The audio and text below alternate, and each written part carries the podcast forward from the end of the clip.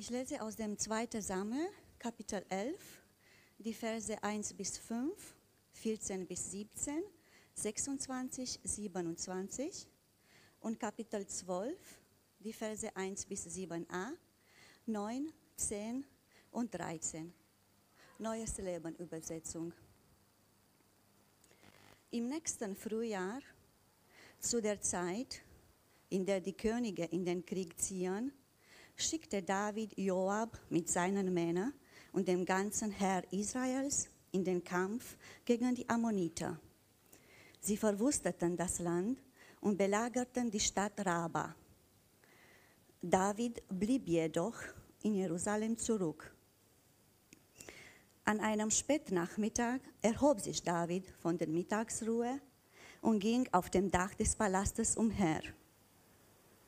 Da fiel sein Blick vom Dach aus auf eine außergewöhnlich schöne Frau, die gerade ein Bad nahm.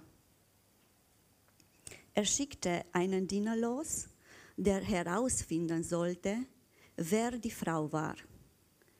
Man sagte ihm, es ist Bathseba, die Tochter von Eliam und Frau des Hethiters Uriah. Da ließ David sie holen. Als sie in den Palast kam, schlief er mit ihr. Sie hatte gerade die Reinigungshandlungen nach ihrer monatlichen Blutung beendet. Danach kehrte sie nach Hause zurück. Als Bathseba merkte, dass sie schwanger war, ließ sie es David mitteilen. Am nächsten Morgen schrieb David einen Brief an Joab, den er Uriah mitgab. Der Brief enthielt folgende Anweisung. Schick Uriah in die vordersten Reihen, wo der Kampf am heftigsten ist.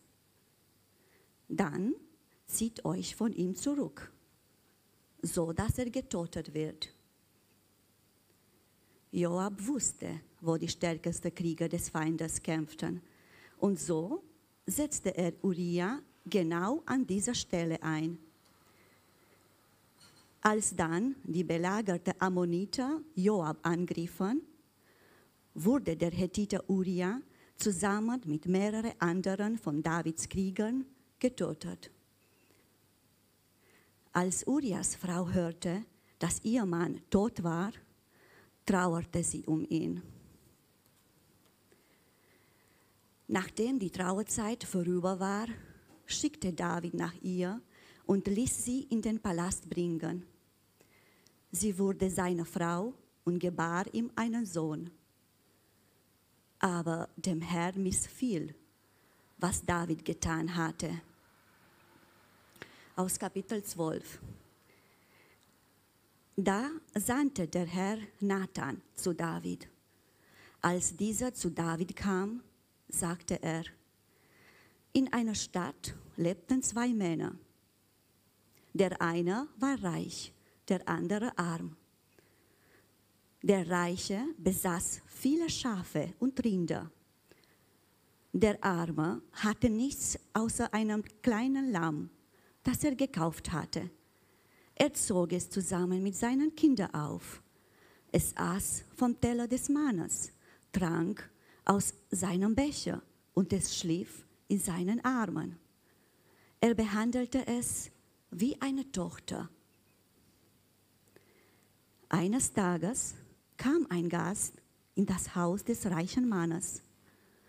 Doch statt ein Lamm oder ein Rind aus seiner eigenen Herde für den Gast zu schlachten, nahm er das Lamm des Armen, schlachtete es und setzte es seinem Gast vor. David wurde sehr zornig über diesen Mann. So wahr der Herr lebt, schwor er. Wer so etwas tut, verdient den Tod.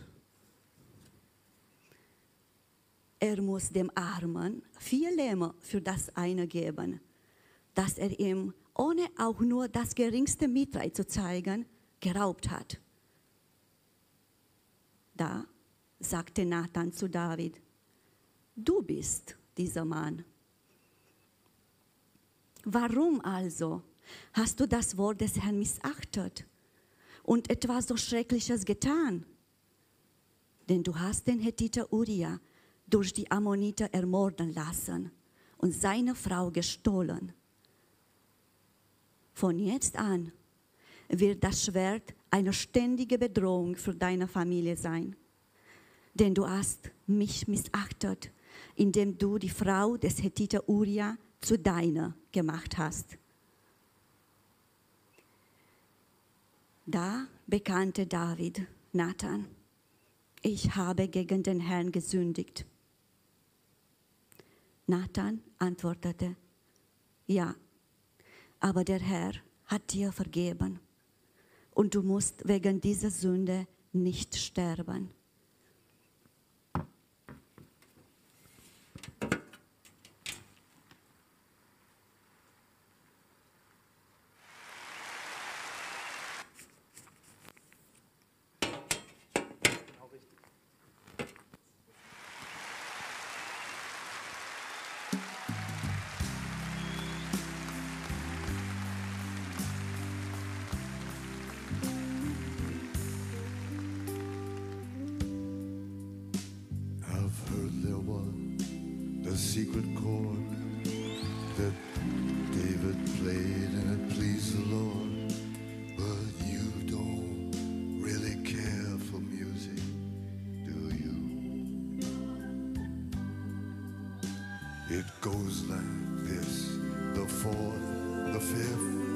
minor fall, the major lift, the baffled king.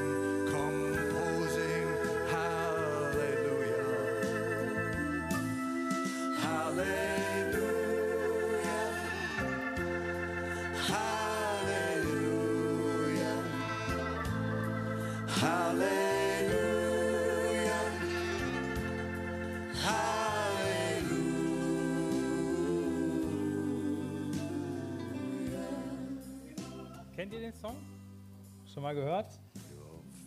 Genau, Leonard Cohen hat den geschrieben, Halleluja. Ähm, aber seine Version ist nicht die bekannteste, sondern äh, da gibt es mittlerweile zig Coverversionen, unter anderem von Helene Fischer und Ray Garvey, äh, wenn ihr euch das mal antun wollt. 1984 äh, wurde der geschrieben und dieser Song ist nach den Worten von Leonard Cohen aufgrund der Geschichte entstanden, die wir gerade gehört haben von Bathseba und David. David ist die zentrale Figur in diesem Lied und ähm, eben die Geschichte mit, von seinem Ehebruch äh, mit Bathseba ist der Hintergrund zu diesem Song. Und diese Geschichte von David und Bathseba, die wurde im Laufe der Geschichte so häufig aufgegriffen, in jeglicher äh, Form, in, äh, in, in, Liedern, immer wieder diente sie dazu, ähm, Leute zu inspirieren. Ähm, und ja, sie ist besonders reizvoll. Ne? Also ich meine, die ist bekannt, die Story. Ähm, so ähnlich könnte sie auch Teil einer Netflix-Serie oder eines Hollywood-Dramas sein. Sex, Crime, Mord, alles dabei. Also super Stoff für all diese Filme, die uns ja heute rechts und links präsentiert werden.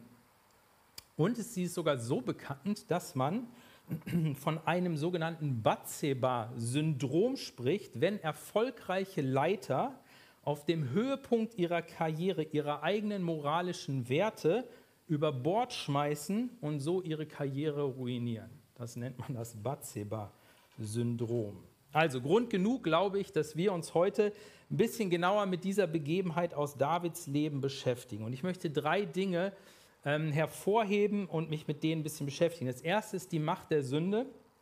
Das zweite ist die gnädige Konfrontation Gottes. Und das dritte, die Notwendigkeit der Vergebung. Die Macht der Sünde. Was passiert hier eigentlich? David bleibt zu Hause, während seine Soldaten in den Kampf ziehen. Ich weiß nicht, ob euch das aufgefallen ist, direkt am Anfang wird das ja explizit erwähnt, also zu der Zeit, wo normalerweise Könige mit ihren Soldaten in die Schlacht ziehen, bleibt David zu Hause. Das ist schon mal der erste Fehler. Müßiggang und Vernachlässigung von Pflichten. Also nichts gegen Feierabend und Ausruhen, das brauchen wir alle. Es geht hier nicht, nicht um so eine Art Workaholic oder sowas, nein, aber David gönnt sich hier etwas, das er sich eigentlich nicht hätte gönnen sollen. Während seine Soldaten für ihn um ihr Leben kämpfen, macht David ein Verdauungsschläfchen. Und danach, als er aufwacht, spaziert er auf seiner Dachterrasse umher. Wer von euch schon mal in heißen südlichen Ländern gewesen ist und die Bauten dort kennt, der weiß, auch so eine Dachterrasse ist schon ziemlich schick und ziemlich nett. Das konnte sich aber auch nicht jeder leisten.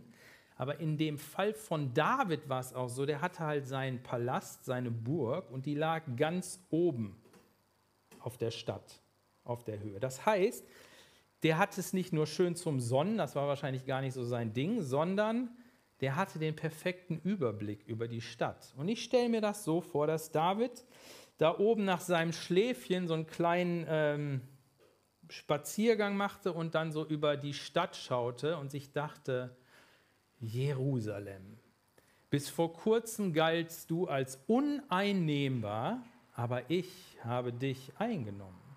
Jerusalem, ich habe dich ausgebaut. Guck mal, wie geil es hier ist. Und ich als König beherrsche das hier alles. Also ich stelle mir es so vor, dass David seine Blicke über die Häuser der Stadt schweifen ließ, denn das konnte er von dort oben.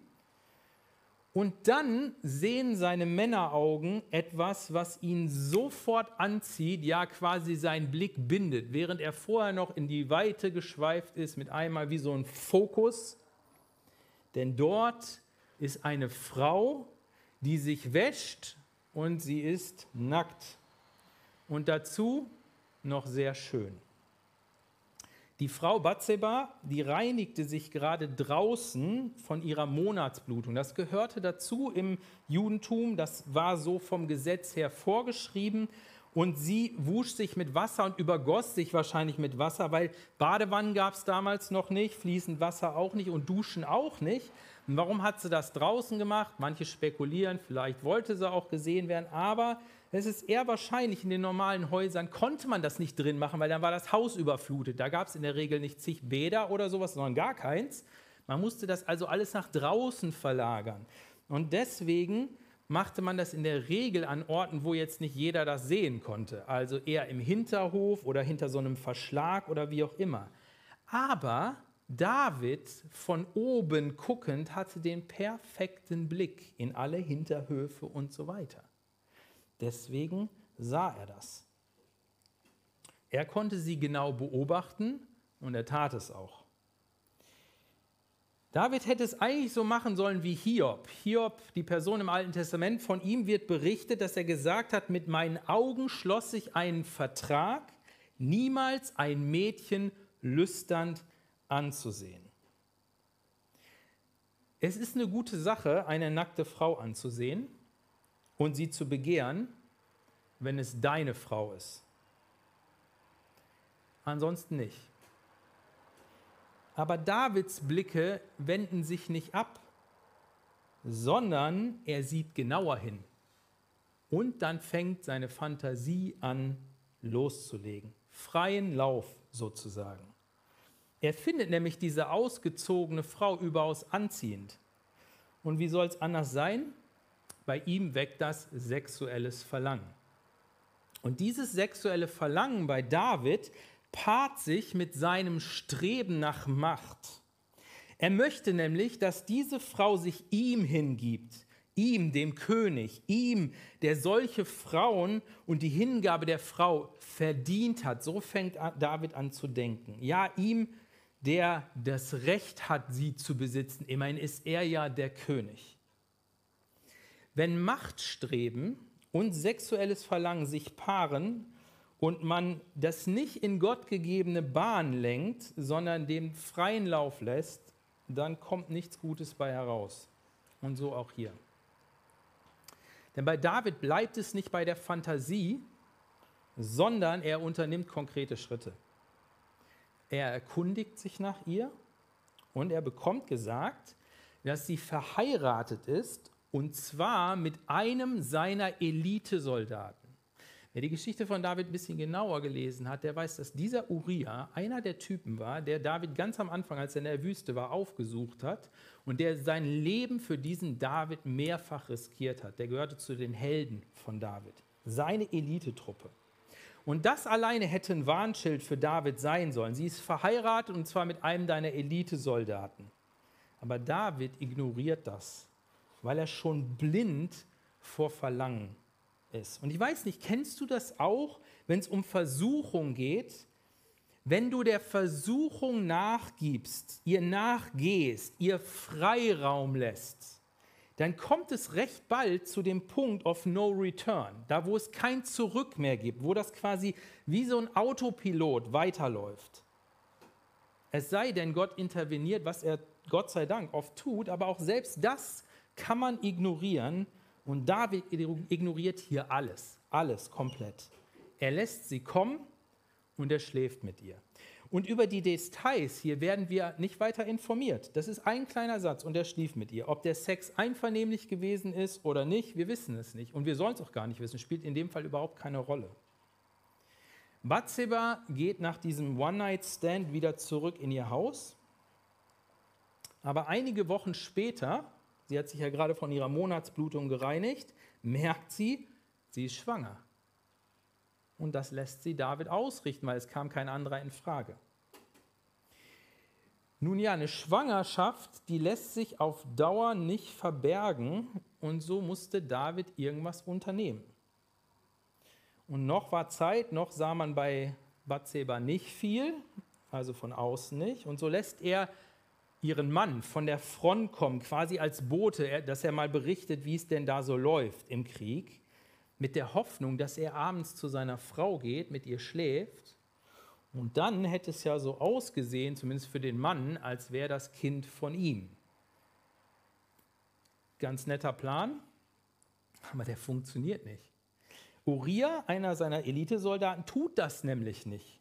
Zwei Versuche braucht David, Erster Abend läuft nicht, beim zweiten macht den komplett betrunken und dachte sich, komm, dann hat der äh, keine Kontrolle mehr, was soll er dann machen? Aber Uriah tut es trotzdem nicht. Er legt sich dahin, wo alle anderen Soldaten auch schlafen, auf nacktem Boden, nicht bei seiner Frau. Und so entscheidet David, okay, Uriah muss umgebracht werden. Aber es muss so aussehen wie ein Unfall. Er kann nicht einfach hingehen und den umhauen, sondern Uriah, und das ist eigentlich total perfide, kriegt sein eigenes Todesurteil als Brief an die Front mit. David schreibt einen Brief, darin steht, mach das bitte mit Uriah so und so. Und dann versiegelt er den und gibt den Uriah mit. Und Uriah, es kommt so wie geplant, wird von den Feinden, den Ammonitern, bei einem äh, Kampf um die Stadt tatsächlich getötet. David wartet die Trauerzeit von Bathseba ab und dann heiratet er sie ganz offiziell. Der Vertuschungsplan scheint geglückt. Aber dann steht da dieser eine Vers, aber Gott hatte alles gesehen und sein Urteil ist klar, aber dem Herrn missfiel, was David getan hatte. Was soll uns das sagen? Das Erste, wir sehen hier ein Prinzip, ein Prinzip, was immer und immer wieder vorkommt. Eine Sünde gebiert die nächste. Eine Sünde gebiert die nächste. Und oftmals steigert sich das sogar. Kennst du das, wenn du etwas falsch gemacht hast und um das erste zu vertuschen oder die Folgen abzuwenden, begehst du die nächste Sünde? Ich kenne das aus meinem eigenen Leben. Dieses Prinzip bestätigt sich immer und immer wieder bei mir persönlich, aber es bestätigt sich auch gesellschaftlich immer wieder. Indem wir zulassen, dass täglich Babys abgetrieben werden, bestätigen wir dieses Prinzip. Die allermeisten Abtreibungen sind nämlich nicht medizinisch notwendig und auch nicht die Folge von Vergewaltigung oder sowas. Nein, das sind die Folge von außerehelichem Sex und dem Selbstbestimmungswahn von uns Menschen.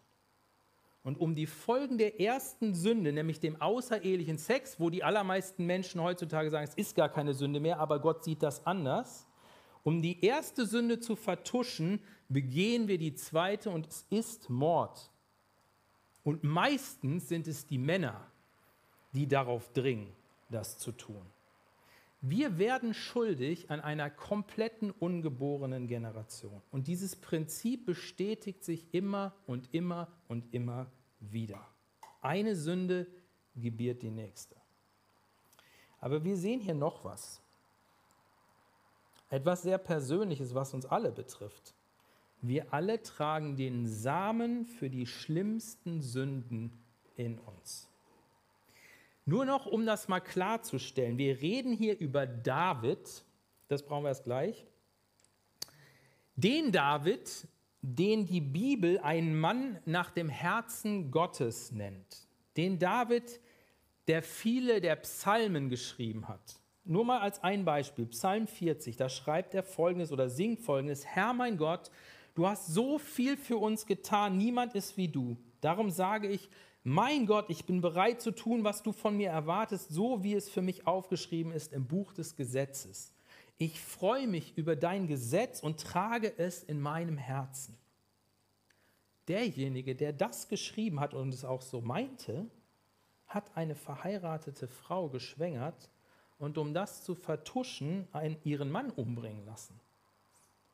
Tim Keller, Pastor aus New York, schreibt dazu Folgendes. Der Same für die schlimmstmöglichen Gräueltaten, die Fähigkeit für die bösesten Dinge, dieser Same lebt in jedem menschlichen Herzen, sogar in denen der besten Leute, ja auch im Herzen der Leute, die sich zu Gott bekehrt haben. Es spielt keine Rolle, wer du bist oder was du von dir hältst, der Same für solche und andere schreckliche Taten sind auch in deinem Herzen.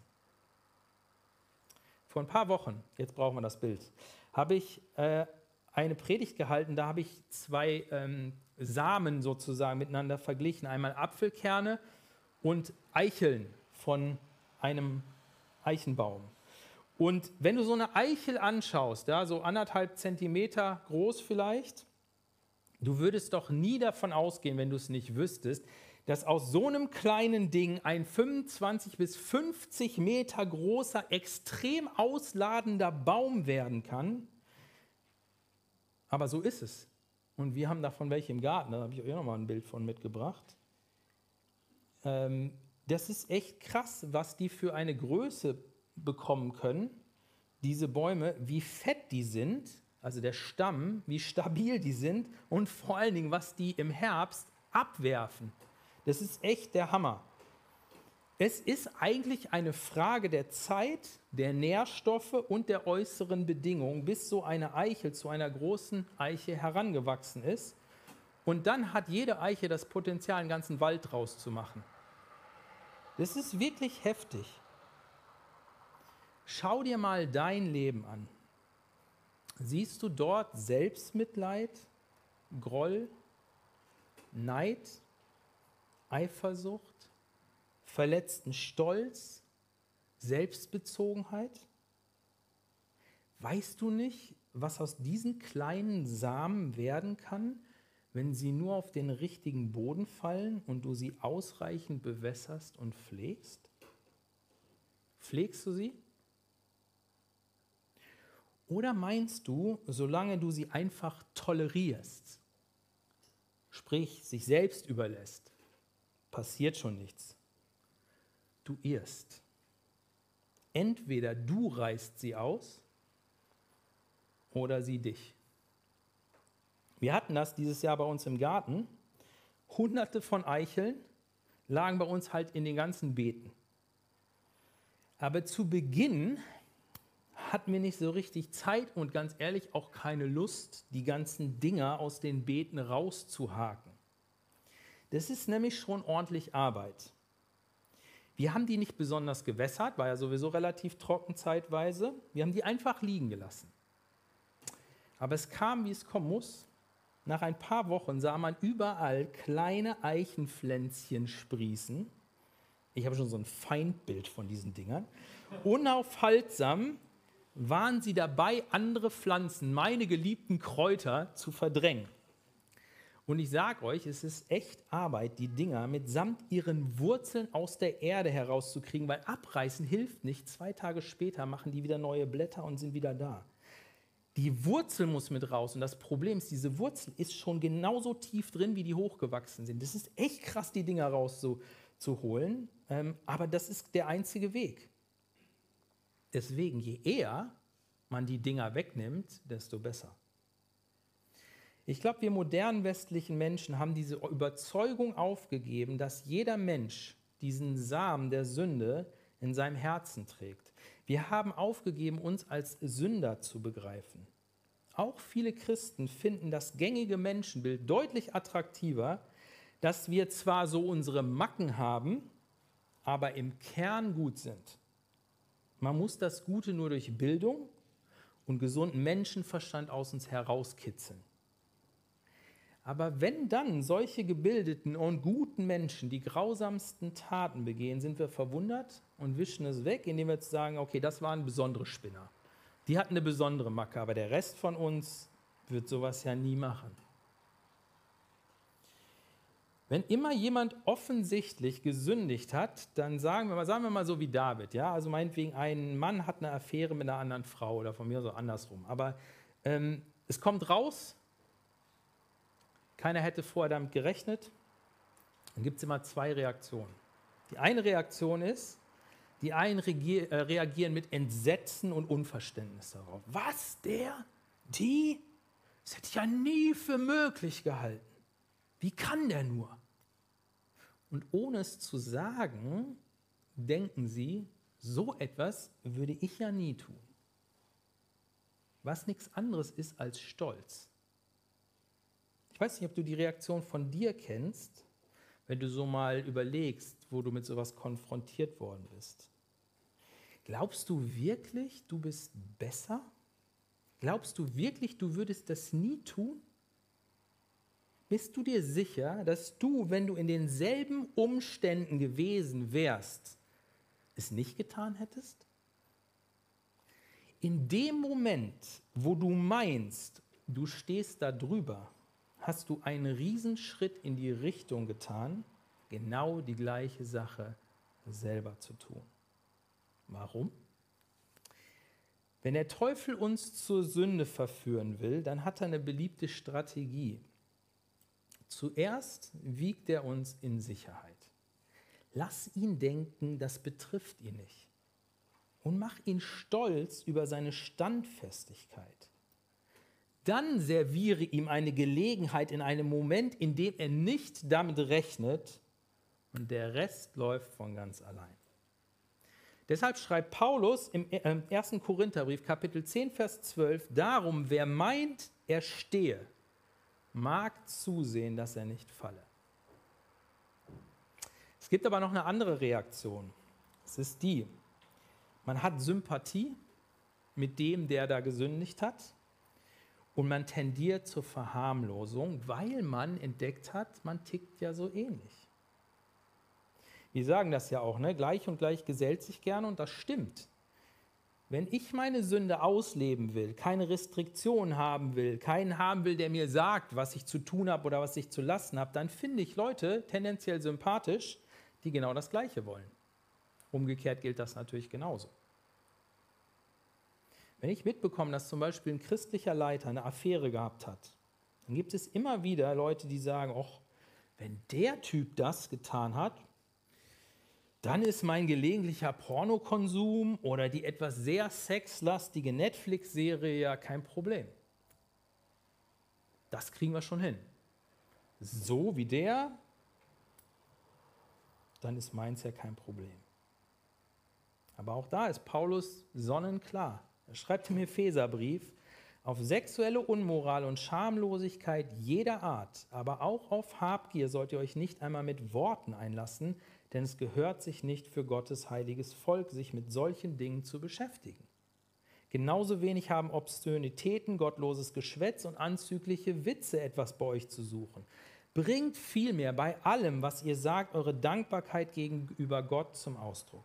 Denn über eins müsst ihr euch im Klaren sein. Keiner, der ein unmoralisches Leben führt, sich schamlos verhält oder von Habgier getrieben ist, wer habgierig ist, ist ein Götzenanbeter, hat ein Erbe im Reich von Christus und von Gott zu erwarten. Lasst euch von niemandem mit leeren Behauptungen täuschen, denn gerade wegen der eben genannten Dinge bricht Gottes Zorn über die herein, die nicht bereit sind, ihm zu gehorchen. Darum hütet euch, mit solchen Leuten gemeinsame Sache zu machen. Sollte uns das überraschen, dass David so etwas getan hat? Sollte es dich überraschen, dass du empfänglich bist für alle möglichen Sünden? Sollte es mich überraschen, dass ich empfänglich bin für alle möglichen Sünden? Nein, nein. David war Sünder, ich bin Sünder, David war zu allem fähig, ich bin zu allem fähig und du bist es auch. Die Sünde hat eine enorme Kraft, eine enorme Macht. Und wenn wir sie wachsen lassen, brauchen wir uns nicht wundern, was daraus wird. Ist es deshalb okay, was David getan hat? So nach dem Motto, ja, so sind wir halt, was soll man machen? Ja, also wenn die richtige Gelegenheit kommt, können wir noch nichts tun. Nein, es ist nicht. Es ist nicht okay. Gott zieht uns zur Rechenschaft. Was nun? Gott überlässt David nicht seiner Sünde und uns auch nicht. Und das ist das Coole. Das ist der zweite Punkt, die gnädige Konfrontation Gottes. Gott schickt Nathan, seinen Propheten, zu David. Und Nathan hat seine Seelsorge-Hausaufgaben exzellent gemacht. Ich finde, das ist ein Meisterstück. Das ist so richtig, richtig geil, finde ich, was der da macht. Der kommt zu David und erzählt ihm nicht irgendein Märchen, eine Geschichte, sondern er erzählt ihm einen Gerichtsfall.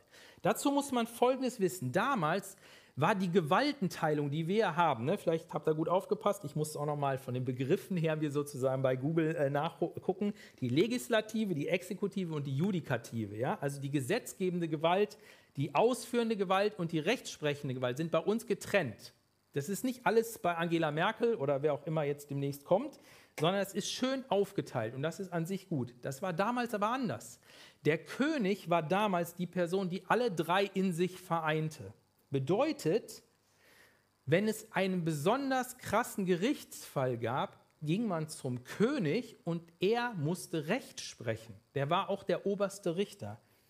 Und genau das tut Nathan hier. Er kommt mit einem Gerichtsfall, einem konstruierten Gerichtsfall, das David aber nicht weiß, zu ihm und sagt, König, ich brauche ein Urteil. Was ist dein Urteil? Und besser hätte man diesen Gerichtsfall nicht konstruieren können. Es geht um ein Schäfchen. Wisst ihr, was David ganz am Anfang gewesen ist? Hirte. Der wusste ganz genau, wie diese kleinen Lämpchen aussehen. Der hatte die zigmal auf dem Arm, der hat die getragen der hatte eine Liebe zu seinen Schafen. David hat den Psalm 23 geschrieben, der Herr ist mein Hirte, mir wird nichts mangeln. Der hat sich sozusagen selber mal in die Rolle eines Lämpchen hineinversetzt. Wie konnte diese Geschichte David nicht zutiefst berühren? Nathan hat das genial gemacht. Und dieser Fall verfehlt seine Wirkung nicht. David, Vers 5, wurde sehr zornig über diesen Mann. So wahr der Herr lebt, schwor er, wer so etwas tut, verdient den Tod. Und dann sagt er, der Typ muss dem vier Lämmer wiedergeben. Die letzte Sache, diese vier Lämmer, das war die Regelung nach dem mosaischen Gesetz. Vierfach erstatten. Dass jemand, wenn ein Lamm klaut, sterben musste, war nicht im mosaischen Gesetz. Das war Davids Reaktion, aber seine richtige Reaktion auf diese Untat. Und dann gibt Nathan die wohl direkteste Anwendung, die jemals in einer Predigt stattgefunden hat. Du bist der Mann. Man könnte sich fragen, warum kommt Nathan nicht zu David und haut direkt auf den Tisch und sagt, pass mal auf, ich weiß es von Gott, du hast gesündigt, du hast die Ehe gebrochen, du hast jemand umgebracht. Warum macht er das nicht? Wenn es möglich ist, durch Überzeugung einen Menschen zu überführen und zur Umkehr zu bringen, dann geht Gott diesen Weg. Das kennen wir doch selber, oder?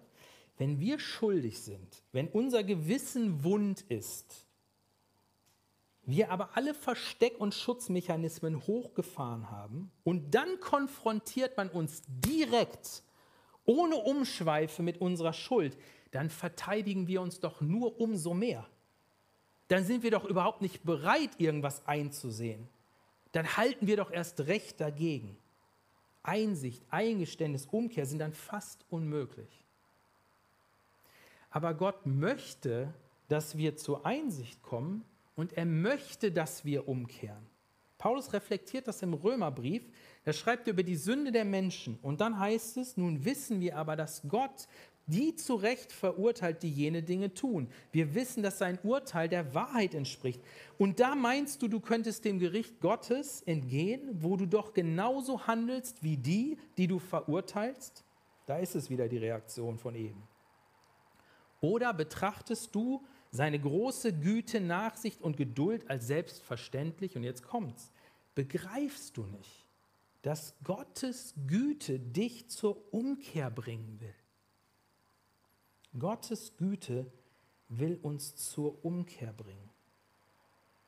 Und das zeigt der David durch Nathan, indem er eben nicht sofort zack kommt, sondern David mit in dieses Geschehen macht, David zu seinem eigenen Richter werden lässt. Ich glaube, es ist so hilfreich, wenn wir versuchen, es so zu machen wie Gott und Nathan. Anstatt anderen ihre Sünde vor den Kopf zu knallen und dann vielleicht Recht zu haben, aber niemand gewonnen, lass es uns doch lieber so machen wie Nathan versuchen, die andere Person zu gewinnen. Nicht indem wir die Sünde verschweigen und tolerieren, dadurch wird nichts besser. Nein, sondern indem wir versuchen, ihr Herz zu gewinnen. Das ist definitiv die schwierigere Aufgabe. Aber wir alle brauchen auch so einen Nathan in unserem Leben. Leute, die uns liebevoll den Spiegel vorhalten. Denn wir alle haben blinde Flecken. Wir alle sind blind. Sünde macht immer blind. Und wir brauchen Leute wie Nathan, die das sehen und uns liebevoll den Spiegel vorhalten. Ja, manchmal müssen wir uns sogar solche Leute suchen, denn wenn wir eine Position haben oder so auftreten, also zum Beispiel so Pastoren, die sind prädestiniert für sowas, als würde uns Sünde nicht betreffen, totaler Quatsch. Ja, dann sind andere Leute immer so, die halten so einen gefühlten heiligen Abstand und sprechen Sünde nicht an. Aber das ist nicht gut. Wir brauchen Nathans oder Nathaninnen oder wie auch immer. Und Gott schenke uns echt die Gnade, dass wir schnell bereit sind, umzukehren und unsere Sünde zu bekennen. Denn was wäre all das, wenn das nicht passiert wäre und wenn es keine Vergebung gäbe? Und das ist der dritte Punkt, die Notwendigkeit der Vergebung. David hatte sich selbst das Urteil gesprochen. So wahr der Herr lebt, schwor David, wer so etwas tut, verdient den Tod.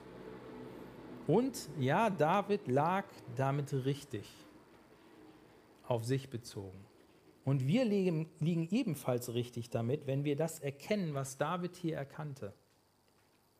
Ich habe den Tod verdient ich habe es nicht verdient, in der ewigen Gegenwart des heiligen Gottes zu leben. Und David sagt etwas Interessantes. Er sagt nämlich, ich habe zuerst an Gott gesündigt. Ich habe nicht zuerst an Bathseba und Uriah gesündigt, das auch, gar keine Frage. Aber ich habe gegen Gott gesündigt. David erkannte seine Sünde, er bekannte seine Sünde und er versucht sich nicht mehr zu verteidigen oder zu verstellen. Und das Krasse ist, daraufhin sagt Nathan im Auftrag Gottes, ja, aber der Herr hat dir vergeben und du musst wegen dieser Sünde nicht sterben. Wenn wir uns unter das Kreuz Jesu demütigen und einsehen und gestehen, dein Tod, Jesus, hätte mein Tod sein müssen. Du stirbst dort für meine Schuld. Dann wird uns vom Kreuz Vergebung zugesprochen. Und Luther hat es einmal gesagt, was für ein herrlicher Tausch. Jesus an meiner Stelle, gestorben für mich, damit ich leben darf. Mir ist vergeben. Aber ich glaube, es gibt eine Sache, die sollten wir nicht übersehen und die ist hier sehr deutlich und die wird sehr deutlich, nächste Predigt. Wenn Gott uns vergibt, bedeutet das nicht, dass er damit auch die Konsequenzen, die meine Tat nach sich zieht, einfach wegnimmt. Die ewige Konsequenz, die Trennung von ihm, muss ich nicht tragen. Die ist am Kreuz gesühnt. Aber hier in diesem Leben gibt es oft noch irdische Konsequenzen. Wenn ich fremdgegangen bin, kann ich nicht davon ausgehen, dass meine Ehe das verkraftet. Es kann sein mit viel Gnade von beiden Seiten und Versöhnung, aber es muss nicht so sein. Wenn ich betrüge oder stehle oder morde oder oder oder, dann kann es gut sein, dass ich die Konsequenzen auch noch lange nach meiner Umkehr zu Gott spüren werde. Es kann sein, es muss nicht sein.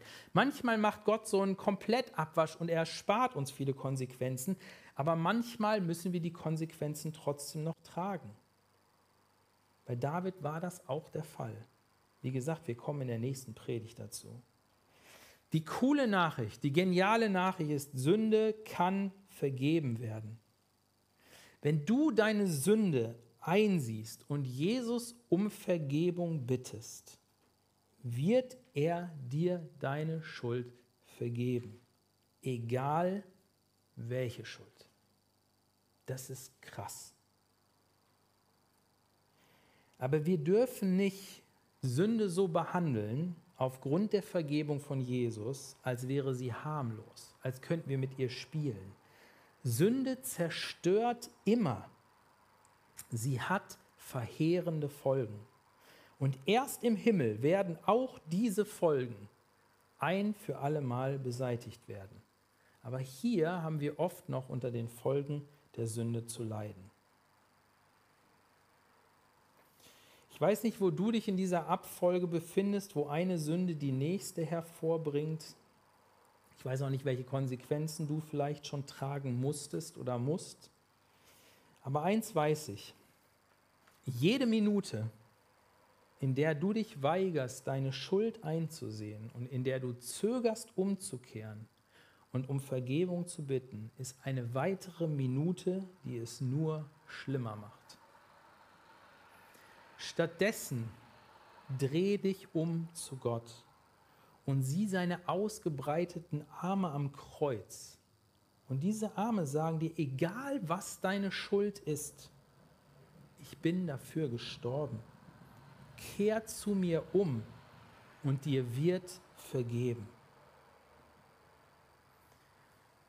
Ich wünsche mir das, dass wir das immer und immer und immer wieder erkennen und für uns anwenden. Und dass Gott uns die Gnade schenkt zur Umkehr. Jeden Tag neu. Amen.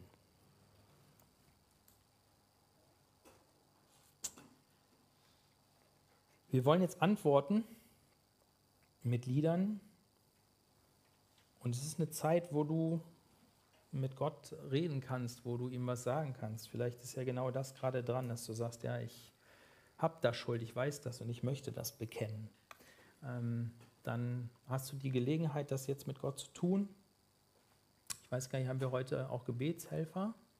Ja, super. Nancy ist da. Jan ist da. Wenn du sagst, ich würde gern mit jemandem beten, ähm, vielleicht